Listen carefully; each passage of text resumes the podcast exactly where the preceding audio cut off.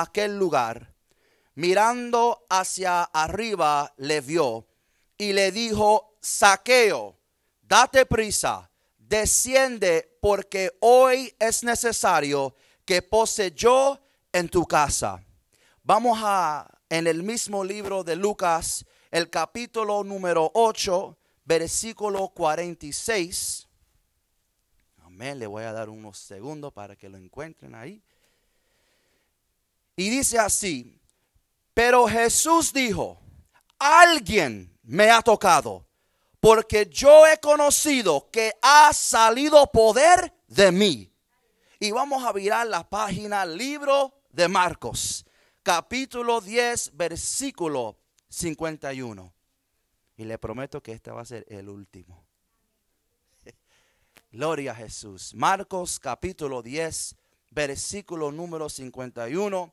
Y dice así, respondiendo Jesús le dijo, ¿qué quieres que te haga? Vamos a orar. Padre Santo, Dios de los cielos, delante de tu presencia estamos en esta hora. Señor, pidiéndote sobre todo que sea tu Espíritu Santo tomando control como hasta ahora lo ha hecho. Señor, yo no tengo nada para dar, no soy nadie, pero Señor, sabemos y confiamos en ti, que tú tienes todo lo que necesitamos. Háblanos en esta tarde, habla a tu pueblo así como tú me hablaste, Señor, a través de esta palabra, Señor. Gracias porque sabemos que tú has de hacer cosas grandes en esta tarde. En el nombre poderoso de Jesús. Amén. Pueden tomar sus asientos. And, and I ask, ya Mario already knows. Gloria a Jesús. Le dije a la pastora Nixie que me iba a tocar cambiar el tema. Porque el tema que yo había puesto es cuando la espera desespera. Y yo sé que la hermana dio eh, un, eh, una poema. But we're gonna, we're gonna go ahead and go with the tema. Amén. Pero quiero añadirle un subtema, que es cuando lo común, lo normal y lo esperado incomoda. Quiero empezar con una pregunta. ¿Cuántos aquí han visitado la sala de emergencia por lo menos una vez en su vida? Yo creo que todos, por lo menos una vez. ¿Okay? Los que han visitado saben que la sala de emergencia hay un proceso que se es idéntico a cualquier otro hospital. Uno entra por las puertas, se acerca al escritorio y la persona atiende, la persona que atiende a los pacientes te hace la pregunta, What brings you in today? ¿Cuál es el motivo de tu visita hoy? Tú le dices la razón y le das su información. Luego la persona en el escritorio toma sus datos y luego te dicen, toma asiento y te llamaremos cuando sea tu turno. Antes de nosotros llegar a la sala de emergencia, ya sabemos lo que nos espera. ¿Verdad que sí? Ya nosotros sabemos que cuando llegamos a ese lugar, vamos a tomar un asiento y tal vez vamos a estar unas horas esperando al doctor. Yo le quiero traer un ejemplo de un escenario cuando yo estuve en la sala de emergencia. Yo fui con mi mamá porque mi mamá necesitaba visitar al doctor. Y cuando entramos, había gente. Y después de que yo entré, después de mí entró otra señora, como unos 5 o 10 minutos después. Nos sentamos y estuvimos esperando. Pasaron como 30 minutos y entraron dos personas más. Y después, 30 minutos después, entraron dos personas más ya llevamos casi una hora y pico esperando. Cuando de repente la enfermera sale de la parte de atrás para llamar el próximo paciente. Y cuando ella llama el nombre, no era mi nombre, ni la señora que había llegado 10 minutos después de que yo llegué. Y cuando llamaron a la persona, en mi mente yo dije, pero yo llevo aquí una hora yo llegué antes que aquella señora y no me llamaron. Y cuando miro a la otra señora que llegó casi a la misma vez que yo llegué, yo noté en su rostro que algo cambió. Y yo veía la frustración en sus ojos. Pero ella se quedó sentada allí y no dijo nada. Después de 30 minutos, sale la, enfermera para llamar el próximo paciente. Y tampoco me llamó, otra vez no me llama. Tampoco a la señora. Y yo digo, wow, pero esto es increíble. Pero yo me quedé sentada y no dije nada. Mas sin embargo, aquella señora se levantó de su silla, se acercó al escritorio y ella le dijo a, la persona, mira, yo llevo aquí una hora y treinta minutos. Yo llegué antes de aquellas personas y no me has llamado. No es justo, ellos llegaron después, se supone que sea mi turno. Y la enfermera le dice a la señora, entendemos es que estamos short de staff. Eh, estamos cortos de, staff. So la señora vuelve y toma su asiento. 15 minutos después sale la enfermera otra vez y usted no va a creer lo que sucedió. Llamó a otra persona y la señora se levantó, pero enojada, y ella se acercó y, y, alzó su voz. Y ella dijo, pero ¿qué está pasando aquí? Que yo llevo casi dos horas sentada ahí. Yo tengo también una necesidad. Yo también tengo que ver al doctor. Y no me han llamado. No es justo que ustedes llamen a personas que llegaron después de que yo llegué. Y le, dijeron lo mismo. Señora, disculpen, es que estamos short de staff. La señora vuelve a tomar su asiento y mi hermano, yo no le miento. Como 20 minutos después sucedió lo mismo. La señora, yo no voy a decir el hospital para que... La señora esta vez se levanta, pero con, con una misión con una misión. Y ella se acerca al escritorio y ella dice, ok, hasta aquí llegó. Yo quiero hablar con el, jefe, la jefa, el director, yo quiero hablar con alguien. Pues la, la, enfermera detrás del escritorio dice, ok, déjame buscar la jefa. La jefa sale. Y la señora dice, mira, yo llegué aquí con una necesidad. Yo llegué porque yo necesitaba que alguien me atendiera. Y yo llevo dos horas y 30 minutos esperando. Y ustedes han llamado ya cuatro personas y no me han llamado a mí. Y ya yo estoy cansada de esperar en esa silla cuando yo también tengo una necesidad. Y ella le dijo a la señora, ¿será que mi necesidad no es importante como la otra persona? Y la enfermera, la jefa, le dice que vamos a buscarle un cuarto. Y entraron con la señora. Yo todavía ahí sentado y no me. A mí no me llamaron, pero no era para mí, era para mi mamá. ella ya estaba en, su. En su en su, exacto, en su cuarto. So, ellos llevaron a, la señora y ella entró a su, a su cuarto. Y ahí termina la historia. ¿Cuál es el punto de, de esta historia? Nunca vayas a la emergencia. La sala, no, ese no es el punto. Como aquella mujer que estuvo esperando casi tres horas en la sala de emergencia para que alguien atendiera su necesidad, para que alguien atendiera su condición. Asimismo, hay muchos dentro de la casa de Dios que llevan semanas, meses y hasta años esperando que se atienda su situación. Esperando que alguien atienda su necesidad. Esperando que alguien le dé la respuesta a su problema. Esperando que llamen su nombre. Esperando su turno. Y como esa mujer que vio que atendían a todos menos a ella. Así, frustrada, así mismo se encuentran muchos en la casa de Dios. Frustrados, creyentes frustrados, porque ven a todos a su alrededor recibiendo bendiciones, recibiendo sanidades, recibiendo palabra de parte de Dios.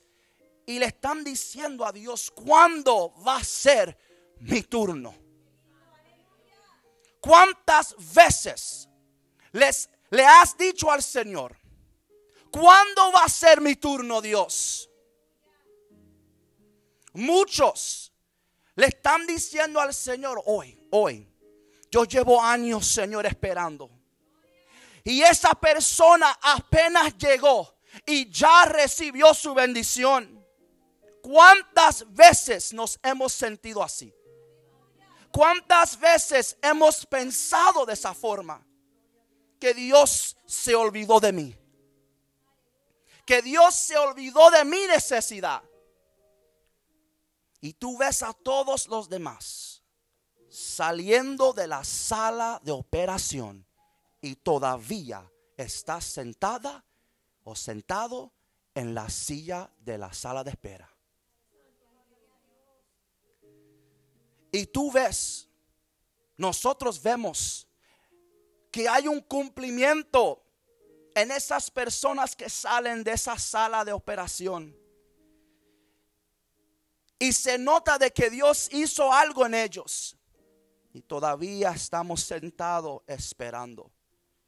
Y a veces le decimos a Dios, ¿será que la necesidad de aquella persona es mayor que la mía? ¿Será que aquella persona es más significante que yo? ¿Será que el llamado de aquella persona es más importante que la mía. En esta tarde quiero traerles tres ejemplos de tres personas en la Biblia que no hicieron lo normal, lo común, ni lo esperado. Pero primero tenemos que entender cuál es la importancia de estas tres palabras. Común, normal y lo esperado. Yo voy a traer un, estudio aquí de escuela. Estas tres palabras, normal, común y esperado, son palabras similares y son adjetivos. Un adjetivo es una palabra o frase que nombra un atributo y se relaciona con un sustantivo para modificarlo o describirlo. Los adjetivos se pueden utilizar para describir las cualidades de alguien o algo de forma independiente o en comparación con otra cosa. Por ejemplo, si yo digo, es normal que la congregación entre al templo y se arrodille para orar antes de que comience el servicio. Yo estoy diciendo que esa cualidad de los hermanos es algo normal. Si yo digo, se espera que todos los hermanos lleguen antes de que comience el servicio, estoy describiendo ese comportamiento como algo esperado. Es una práctica común. Es algo que todos hacen porque es normal, normal y es lo esperado. Ya yo voy a llegar al punto, le prometo. Ya que explicamos que estas palabras describen la cualidad y el comportamiento, la actitud de algo o alguien. Volvamos rapidito a la historia del principio. Podemos decir que es común, es normal, que cuando uno entra a una sala de emergencia tenga que esperar. Es normal, es común, es lo que esperamos, es lo esperado. Y por un tiempo, aquella mujer, casi tres horas, se conformó con hacer lo normal. Aunque, aunque se frustró, pero ella se conformó porque se quedó ahí en la sala esperando. Ella se conformó con lo común, se conformó con lo esperado, lo que todos los demás hacían. Pero llegó el momento donde ella se cansó de lo normal. Se cansó de lo común y se cansó de lo esperado y tomó una acción. Mientras las demás personas aceptaban su situación, esta señora decidió hacer algo poco común, algo anormal, algo inesperado. Quiero presentarle estas tres personas en la Biblia que tomaron acción como esta señora. Empezando con la historia de un hombre que tenía una necesidad. Y esa necesidad era que él quería ver quién era Jesús. Se llama Saqueo. Saqueo, para los que no conocen, era jefe de los publicanos. Los publicanos eran personas que colectaban impuestos. Ahí en la iglesia algunos me llaman el saqueo convertido, porque yo trabajo en la oficina de, de, bueno, no en el recaudador de impuestos, pero yo sí trabajo en la oficina donde se establece el valor de las propiedades. Y por esa razón pues me llaman el saqueo convertido. O Mateo, a veces me, tiran esa, Mateo convertido. Pero Saqueo era jefe de los publicanos. Él tenía riquezas, porque era un hombre rico, él tenía dinero.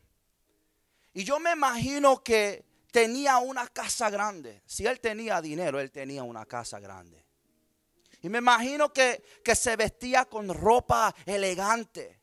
Pudiéramos decir que según sus amistades, según la gente que, que lo veían y lo conocían, Saqueo tenía todo. Cuando en realidad lo que Saqueo tenía era una necesidad grande y él lo sabía. Le, le, pregunta, la pregunta es, ¿por cuánto tiempo estuvo él sintiendo esa necesidad? La Biblia no lo dice. Pero obviamente los que han leído esa historia saben que él tenía una necesidad. Pero por cuánto tiempo él estuvo ahí en esa, en esa necesidad, como aquella mujer sentada en la silla, en la sala de emergencia. ¿Por cuánto tiempo él estuvo con esa necesidad? Las personas con dinero y mucha fama, ustedes saben que no tienen vidas felices. Porque el dinero no puede eh, eh, suplirle la felicidad. No puede suplirle lo que ellos anhelan. Es algo que, ellos tienen, pero no es algo que, que sacia esa sed. Siempre hay un vacío en ellos. Así como había en saqueo. Y lo triste que muchos se han quitado la vida siendo ricos, siendo, teniendo todo porque tenían una necesidad. Y estuvieron esperando a ver si algo o alguien resolviera su condición. Así se encontraba Saqueo. Él quería algo más. Él quería ver quién era ese Jesús del que todos hablaban. Porque entre sí, yo me imagino, entre sí él decía, a lo mejor este hombre Jesús, esta persona me, puede suplir la necesidad que nadie ni nada me puede suplir. También quiero presentarles a un hombre que tenía una necesidad también. Este hombre quería recobrar la vista y se llama Bartimeo. La Biblia nos dice que Bartimeo era un ciego que mendigaba. Bartimeo quería recobrar la vista. ¿Y qué es recobrar? Pues recobrar es volver a tomar o adquirir lo que antes se tenía o poseía. En otras palabras, eh, Bartimeo no era ciego de nacimiento. Algo sucedió en el transcurso de su vida que, que causó que él perdiera su vista. La Biblia no tampoco no dice por cuánto tiempo estuvo Bartimeo en esa condición. Pero yo me imagino que este hombre después de, un cambio tan drástico, de, de, después de una transición tan drástica, debe haber sentido una desesperación severa. De un, día poder ver y, otro día perder la vista. Ya sea que haya pasado, no sé, meses o, años en esta condición, solo puedo asumir. Eso es lo único que, que podemos es asumir que este hombre estaba cansado de su condición y tenía una grande necesidad. La última persona que quiero presentarles es una mujer de que posiblemente hayan oído hablar de, su historia. Esta mujer tenía una necesidad como Bartimeo y Saqueo. Ella quería ser sanada. La Biblia dice que esta mujer había padecido de una condición por muchos años. Una condición que era incurable. Según el contexto de esta historia, esta mujer había gastado todos sus bienes buscando a alguien que resolviera su condición. Esta mujer había utilizado todos los recursos disponibles pero seguía igual. Y yo me imagino que, pues ya ustedes saben de quién yo hablo, la mujer de flujo de sangre. Ella había intentado conseguir la solución a su problema. Imagina que intentas, mi hermanos, todo lo posible y haces lo que está a tu alcance para solucionar tu problema y nada cambia y no hay resultados positivos. Yo, yo meditaba en la vida de esta mujer y yo decía, cada vez que ella daba su dinero a un doctor, a un médico, ella tenía, ella tenía la esperanza de que ese médico pudiera resolver su condición. Y entonces cuando ella eh, recibe los resultados, no eran lo que ella deseaba. No era lo que ella quería. Y tú te imaginas cómo ella se sentía. La Biblia dice que ella había ido a muchos doctores, muchos médicos. Pero algo, algo que me impactó fue la persistencia y la determinación de esta mujer. Quiero seguir, quiero ilustrar algunas comparaciones para, para ir trayendo todo junto. En las características de estos tres individuos. Tenemos tres personas. Saqueo, Bartimeo y la mujer del flujo de sangre. Con situaciones y condiciones diferentes. Pero tenían algo en común. Cada uno de ellos tenía una necesidad. Eso lo podemos, eso es claro. Cada uno de ellos tenían una necesidad. Saqueo, aunque al parecer lo tenía todo, le faltaba ver a Jesús. Él quería que Jesús llegara a su casa. Porque él decía o pensaba, una visita de Jesús a mi hogar traería paz, alegría y amor que ninguna riqueza podría comprar. Bartimeo era un ciego que deseaba recobrar su vista. Porque una vez que recobrara la vista, podría disfrutar de la vida como antes lo hacía. y aquella mujer del flujo de sangre anhelaba desesperadamente ser sanada.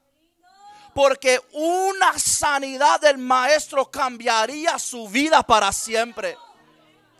Una sanidad le devolvería la alegría y la paz que ella tanto anhelaba. Tres personas con tres necesidades. Número dos, hay cuatro, tengo cuatro puntos. Número dos, cada uno de ellos se encontró con una oportunidad. La mujer del flujo de sangre. La Biblia dice que Jesús iba de camino para la casa de Jairo. ¿Ah? Y para sorpresa de aquella mujer, el camino por donde Jesús iba pasando era precisamente el lugar donde ella estaba. Mm. Bartimeo, una persona con una condición como la de Bartimeo, usualmente mendigaba en el mismo lugar todos los días porque era una área familiar para esa persona, especialmente con su condición. Él no iba a viajar a otro lugar que él no conocía. So, él mendigaba en el mismo lugar porque era común, era familiar para él.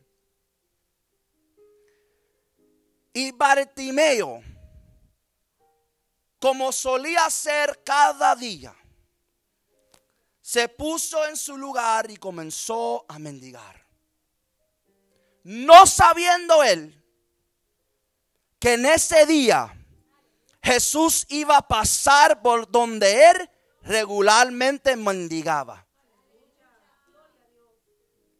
Y saqueo. Saqueo, su trabajo, como le expliqué al principio, era de supervisar y tomar cuenta de los impuestos colectados por sus trabajadores. Entonces, como él era jefe, en esos tiempos, esos lugares, negocio de, de, de, recaudador de impuestos, él tenía que estar donde estaban esos lugares para asegurarse de que todo iba bien. Entonces él pasaba su tiempo supervisando esa área, en ese lugar. Él tenía que estar cerca a su negocio. Pero lo menos que Saqueo esperaba ese día era que aquel hombre que su fama había llegado a muchos lugares iba a pasar por donde él estaba. Lo interesante de esta historia, si usted busca en la Biblia, ahí en el, en el libro de Lucas, usted va a ver que un capítulo antes Jesús había pasado por el lugar donde estaba Bartimeo. Y él iba de camino y pasó por el lugar donde estaba Saqueo. Hermano, para Dios no hay coincidencia. Hay un propósito siempre en el plan de Dios. Jesús ah, iba a pasar por el lugar donde Saqueo estaba. Número uno, los, los tres, estas personas tenían una necesidad. Número dos, tenían una oportunidad. Número tres, cada uno de ellos se enfrentó a una oposición. La mujer del flujo de sangre. En Marcos capítulo 5, versículo 24 dice, fue pues con él y le seguía una gran multitud y le apretaban. En Saqueo, perdón, en Lucas capítulo 19, versículo 10, hablando de la historia de Saqueo, dice, y procuraba ver quién era Jesús. Y dice, pero no podía a causa de la multitud. Y en Marcos capítulo 10, verso 46, hablando de Bartimeo, dice, entonces vinieron a Jericó. Y al salir de Jericó, él y sus discípulos y una gran multitud. La misma oposición en las tres escenarios. La oposición en estos casos fue la multitud. Y usted dirá, pero si la multitud lo que quería era seguir a Jesús. Lo que ellos querían hacer es escuchar al maestro enseñar. Ellos querían ver a Jesús hacer milagros. ¿Cómo puede entonces la multitud ser una oposición? Pues se lo voy a explicar. La multitud representa en este caso una fuerza incontrolable. Representa un obstáculo para estas tres personas. Pero sobre todo, representa lo común, lo normal y lo esperado. ¿Qué hacían las multitudes que caminaban con Jesús? Exactamente eso, caminaban. Caminaban y escuchaban. Caminaban y escuchaban. Era lo común, lo normal, seguir al maestro, escuchar sus enseñanzas. Era, era algo normal. Y eso era lo que las multitudes hacían. Y todos hacían lo mismo, escuchar y caminar. Seguían el mismo patrón. Hacían lo que todos los demás hacían. Punto número cuatro. Cada uno de ellos se encontró en un momento decisivo. Estas tres personas se encontraban frente a una decisión.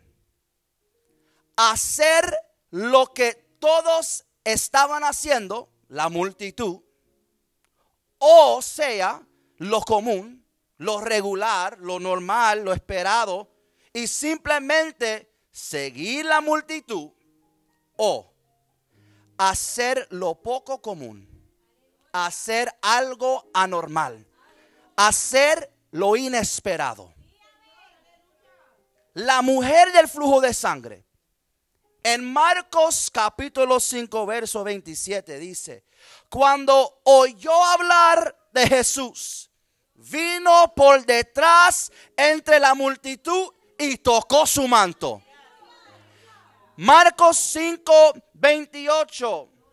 Ella decía, si tocare tan solamente su manto, seré salvo. Saqueo en Lucas 19, versículo 4 dice, y corriendo delante, subió a un árbol sicómoro para verle porque había pasar de pasar por allí. Y Bartimeo en Marcos capítulo 10, 46 dice, y oyendo que era Jesús Nazareno, esta me gustó mucho, comenzó a dar voces y a decir, Jesús, Jesús, Hijo de David, ten misericordia de mí. Estas tres personas decidieron hacer algo anormal, algo poco común, algo inesperado decidieron que habían sufrido bastante tiempo. Decidieron que, que habían esperado bastante tiempo. Que habían estado suficiente tiempo en lo común, en lo normal, en lo, en lo esperado. Y era tiempo de romper el patrón de lo normal. Era tiempo de romper el patrón de lo común, de romper el patrón de lo esperado. Era tiempo de hacer algo drástico algo drástico que, que llamaría, oye esto, que llamaría la atención de aquel hombre de aquel hombre que les podría dar lo que ellos tanto deseaban. Ellos podían haber entrado con la multitud y seguía a Jesús, pero ellos decidieron, no, yo llevo años esperando, años deseando que Dios, que Jesús haga algo. Yo voy a romper el patrón. Yo voy a hacer algo que, que ninguna de estas personas están dispuestos a hacer. Tú sabes lo que, lo que me impresiona de, las de estas historias. Que yo me imagino que dentro de esa multitud que le seguía a Jesús, había miles de personas con necesidad. Miles de personas con enfermedades, padeciendo cosas en su mente, en su corazón, necesitando un alivio. Pero como lo común era caminar y escuchar, como lo común era caminar, lo regular, lo normal era caminar, y como todo lo demás lo hacían, ellos seguían el patrón. Personas que perdieron la oportunidad de recibir del maestro que estaba a lo mejor cinco pies de ellos. Pero como ellos querían seguir lo normal, estaban cómodos en lo común, estaban cómodos en lo esperado. Pero la mujer del flujo de sangre dijo, no, no. Yo no voy a meterme a lo normal. Yo no voy a meterme a lo común. Yo voy a hacer algo, algo anormal. Yo voy a hacer algo inesperado. Voy a meterme por medio de aquella gente. Porque si yo toco el manto del maestro. Saqueo dijo, dijo, el maestro viene. Y saben algo, como le expliqué, Saque, Jesús venía de camino de haber hecho algo en la vida de Bartimeo.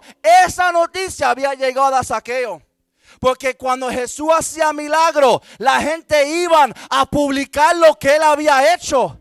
La gente iba a la próxima, al próximo lugar o a la ciudad que, que, seguía para decirle, oye, por aquí viene, aquí, por aquí viene el hombre, el Mesías, el que puede sanar, el que puede salvar. Y yo me imagino que Saqueo había escuchado, alguien dijo algo en el pueblo, alguien dijo algo en la ciudad y él dijo, wow, por aquí viene Jesús. Yo tengo que ver quién es este hombre. Tengo que ver quién es este hombre que, que hace estos milagros. Y él, él pudo haberse metido ahí con la, con la multitud. Él decidió ir por correr por delante. No, tengo que subir este árbol. Porque esta va a ser la única manera de yo ver a Jesús. Y cuando Bartimeo, mendigando todos los días, escuchó que Jesús pasaba por ahí, que el nazareno pasaba, él ya conocía el poder del maestro. Por eso él comenzó a gritar, Señor Hijo de David, ten misericordia de mí. Y podemos ver que fue algo anormal porque cuando él comenzó a gritar lo de la multitud, los que estaban en lo común, en lo normal, le reprendían, le decían, cállate hombre. Pero, pero Bartimeo dijo, no, hoy es mi oportunidad. Por aquí pasa el Nazareno y yo voy a recibir mi milagro. Yo voy a recibir mi sanidad. Estas tres personas causaron que Jesús reaccionara de una manera diferente. Jesús había hecho muchos milagros. Él había hecho muchas cosas.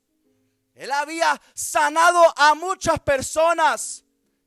Había libertado a personas endemoniadas, pero las acciones de estas tres personas causó una reacción en Jesús como nunca antes, porque ellos le llamaron la atención.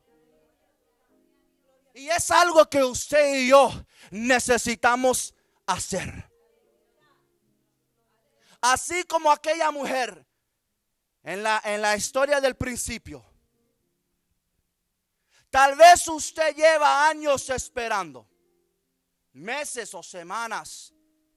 Y usted dice, pues Señor, yo sé que un día tú vas a obrar. Yo sé que un día tú vas a contestar mi petición. Un día yo sé que voy a recibir mi sanidad. ¿Por qué esperar por un día? Si puedes hacer lo que hizo esta mujer cuando ella dijo, yo voy a romper este patrón. Yo voy a romper con lo común. Nosotros vivimos por fe. Creemos que Jesús, sabemos que Jesús va a hacer la obra. Pero ¿qué pasa cuando estamos esperando y esperando y esperando? ¿Sabe lo que sucede? Llega la desesperación. Por eso yo dije, la espera desespera. Porque llevamos tiempo esperando. Y yo testifico esto, mi hermano, porque esta palabra me ministró de una manera poderosa porque yo podía relacionarme con lo que estaba sucediendo aquí.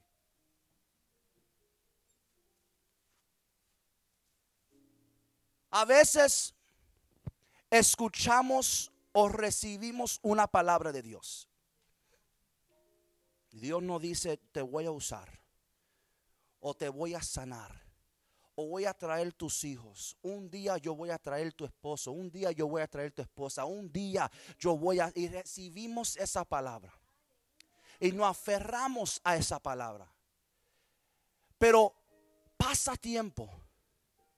Y vemos, como veía esta mujer al principio, que todos a nuestro alrededor están recibiendo Vemos a las personas eh, siendo llamados a predicar o a, evangelizar o a, o ser evangelistas o ministros, pastores.